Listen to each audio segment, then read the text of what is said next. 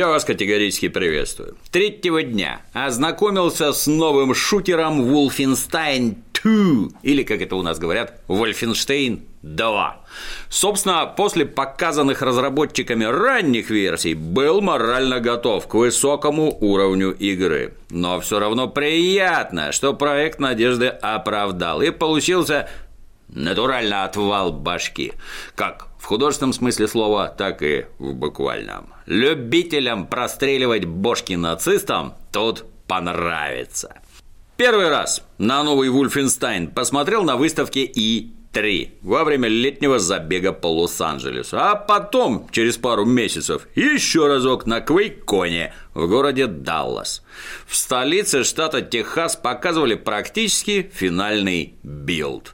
Приехали как шведо-разработчики, так и сотрудники id Software во главе с Тимом Уиллицем. Как оказалось, Тим бдительно следил, как там шведские разработчики освоили движок id6.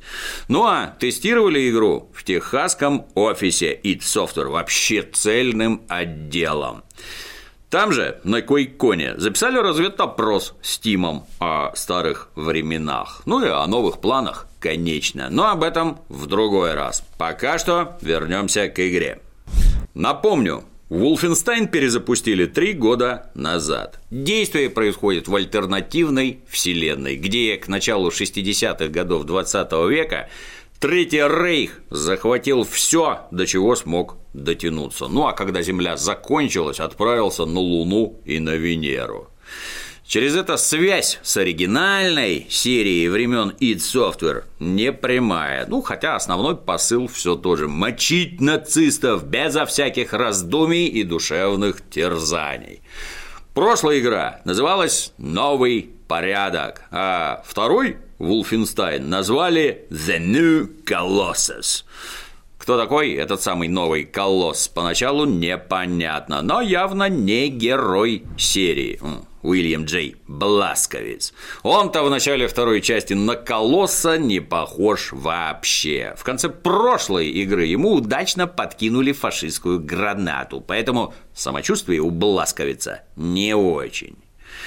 Верные комрады, конечно, вынесли Билла с поля боя, заштопали как могли, но для строевой службы ветеран никак не годится. Хотя боевой дух не утратил, рвется в бой, даже сидя в инвалидном кресле. И тут на помощь приходят древнееврейские технологии. Биллу перепадает мега-костюм, фактически супергеройский костюм, ну, правда, без красных трусов поверх синих колготок, но тоже вполне приличный. В данном костюме можно бегать, прыгать, стрелять с двух рук и даже прошибать башкой бетонные стены. Из побочных эффектов не свойственная ранее герою сентиментальность и регулярные приступы «Ой, вей, моим врагам, чтоб они так жили, как мне больно».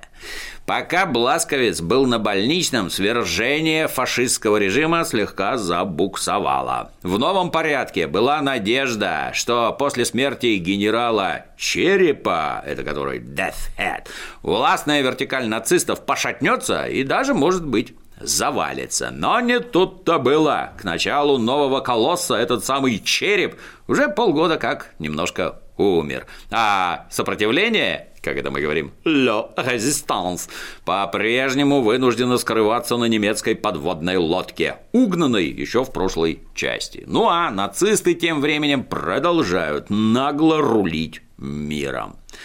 Для тех, кто не играл в прошлый Wolfenstein, Поясняю еще разок. По сюжету Третий Рейх во Второй мировой одержал полную и безоговорочную победу. В 1945 году состоялась новая битва под Москвой, в которой Советский Союз был повержен, а Соединенные Штаты Америки капитулировали в 1948 после того, как фашисты скинули атомную бомбу на Нью-Йорк.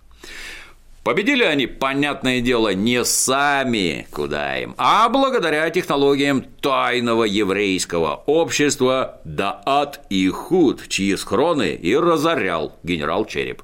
Найденные там еврейские артефакты он изучал и запускал в массовое производство оружие, созданное на их основе. Вот так у нацистов появились летающие крепости, лазерные пушки, роботы и прочее вундерваффе, то есть чудо-оружие, которому союзники не смогли противопоставить ничего. Однако смерть адского черепа на технологический прогресс нацистов не повлияла никак. В Третьем Рейхе любителей поковыряться в чужих технологиях достаточно и без покойного генерала. Пришлось сопротивлению разработать новый дерзкий план – поднять восстание в Соединительных Штатах, а уже потом, используя США как плацдарм, освободить от нацистов весь остальной мир. Ну, мысль практичная – если освобождать каждую страну мира в отдельной игре или дополнении, это ж сколько новых Вольфенстайнов можно понавыпускать. Тут-то и становится понятен подзаголовок игры «Новый колосс». Это сонет, написанный в XIX веке про статую свободы и выгравированный на постаменте этой самой статуи. Сонет, понятное дело, про страну свободы, где каждый может найти приют и немедленно реализовать великую американскую мечту. Ну, тут, конечно, неплохо понимать, мечта может сбыться у конкретного индивида, а вот у всех сразу – никогда. Сам американский народ в игре как-то не сильно единодушен в стремлении к свободе. Одним страшно нравится, что всех цветных наконец-то загнали в концлагеря, и теперь спокойно можно ходить в белых балахонах и колпаках, ну, как подобает белому человеку. Другие просто довольны немецким орднунгом и тем, что налоги не повышают. А то, что всех с английского принудительно переводят на немецкий, ну, что такого? Язык как язык, можно выучить. Ну и, конечно, вся надежда на маленькую группку граждан, состоящую из трижды контуженного капитана Баласковица и его жены, которой седьмой месяц беременности никак не мешает носиться с пулеметом. Кроме семейной четы Бласковиц, в сопротивлении громила дебил Макс, либерально нетерпимая ко всему на свете афробаба Грейс, ейный муж помешанный на инопланетянах, беглая нацистка Сигрид, Реднек с большевистским уклоном Хортон и прочие яркие индивидуальности. Паре соратников по началу игры грозит лютая смерть. Как и в первой части, придется выбирать, кого из них грохнут. Это будет либо вечно обдолбанный рядовой Уайт, либо рыжий Фергюс. Выбор окажет влияние и на сюжет, и на арсенал. Спойлерить не будем, но если хочется мегалазер, спасай Фергюса. А хочется стрелять бомбами-липучками, спасай нарколыгу Уайта. От лица нацистов охоту за Бласковицем и другими сопротивленцами возглавляет фрау Энгель, которую Билл не добил в прошлой части. В каждой сцене с ее участием поражаешься, насколько отмороженную гражданку удалось создать разработчикам. То она предлагает целоваться с отрубленной головой, то вставляет Билли в рот пистолет и предлагает оценить выстрел на вкус.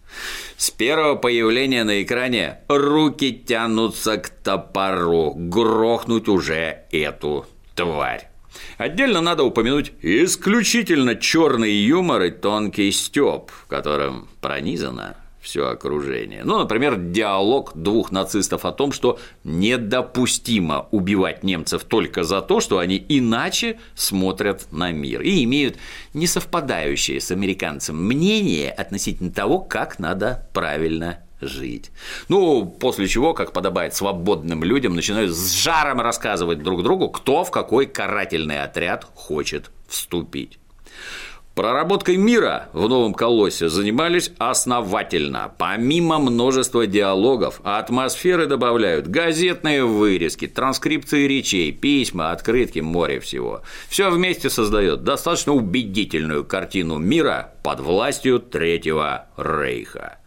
Как уже говорил, многим свободолюбивым американцам под новой администрацией живется сильно лучше, чем жилось ранее. Ну, хотя бы потому, что теперь официально разрешено иметь рабов. И земли, отнятые у неправильных американцев, можно приобрести по дешевке. Ну, если, конечно, сумеешь как следует выслужиться перед новыми хозяевами свободного мира.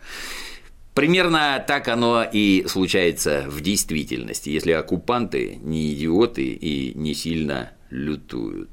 Сюжетных вставок столько, что местами уже начинаешь нетерпеливо поглаживать спусковой крючок. Со стрелковой частью полный порядок. Немецкое командование подтянуло боевую выучку своих солдат. Нацисты теперь занимают тактически выгодные позиции, осознают, для чего тут и там понатыканы пулеметные гнезда, норовят зайти бласковицу во фланг и выкуривают его из укрытий гранатами. Поэтому в новом колосе рулят меткая стрельба, свирепый натиск и грамотный маневр. И если правильно рассчитать маршрут, противник теряет тебя из виду, после чего можно зайти к немцам с тыла, ну и поближе познакомить их с топориком, который теперь пригоден для бесшумного добивания в ближнем бою. Разработчики из студии Machine Games не стали чинить то, что не сломано, не напихали всякой дряни типа лутбоксов. Шутер верен заветам id Software, стремительный, жесткий и бескомпромиссный. Уровни в New Colossus линейные, но на каждом конкретном отрезке в наличии достаточное количество лестниц, вентиляционных шахт и прочих хитростей и нычек, чтобы на противника можно было выйти не только в лоб, но и сверху, сбоку или сзади. Что характерно, здоровье с броней не регенерируют до 100% за несколько секунд сидения в укрытии. И это гарантированно вызовет у игрока, выросшего на игре Хейло, нервную оторопь. Нынче народ непривычен к тому, что в настоящем шутере к собственному здоровью нужно относиться бережно и жрать аптечки только в стратегически выверенные моменты. Пушки, которыми пользуется Бласковец, можно модифицировать. Расходуются на это специальные наборы инструментов, периодически встречающиеся на уровнях. По курсу один апгрейд, один набор. Модификации встречаются как сугубо утилитарные, ну там увеличение магазина или апгрейд патронов до так и весьма любопытные. Например, пистолет-пулемет можно превратить в аналог гвоздомета Нейлгана из игры Quake. Снаряды летят медленнее, но и урона наносят мое почтение. Ну а если модификация чем-то не устроила, ее всегда можно отключить. Правда, использованный комплект инструментов никто не вернет. Так что лучше такие вещи планировать заранее. Помимо оружия прокачивается и сам бласковец. Как и в новом порядке, выполнение определенных действий поощряется перками. Ну, скажем, завалил ты десяток нацистов, умело метнув в каждого топор. Теперь сможешь носить с собой больше запасных топориков. Ловко прячешься в тени, Получишь бонус к скорости перемещения. Валишь немцев с двух рук, увеличивается максимальное количество патронов. Ну и так далее. Кстати, в отличие от прошлой серии, во вторую руку можно не только взять парный ствол, а вообще какой захочешь. То есть в правой у тебя может быть дробовик, а в левой переделанный под снайперскую винтовку автомат или гранатомет.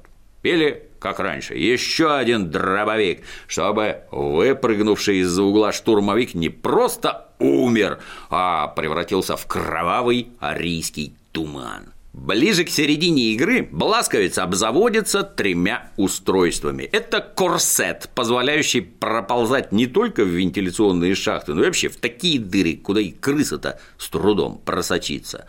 Другой – усиленная броня для плеч, в которой можно ломиться сквозь стены, вышибать стальные решетки и с разбегу расшвыривать арийцев во все стороны.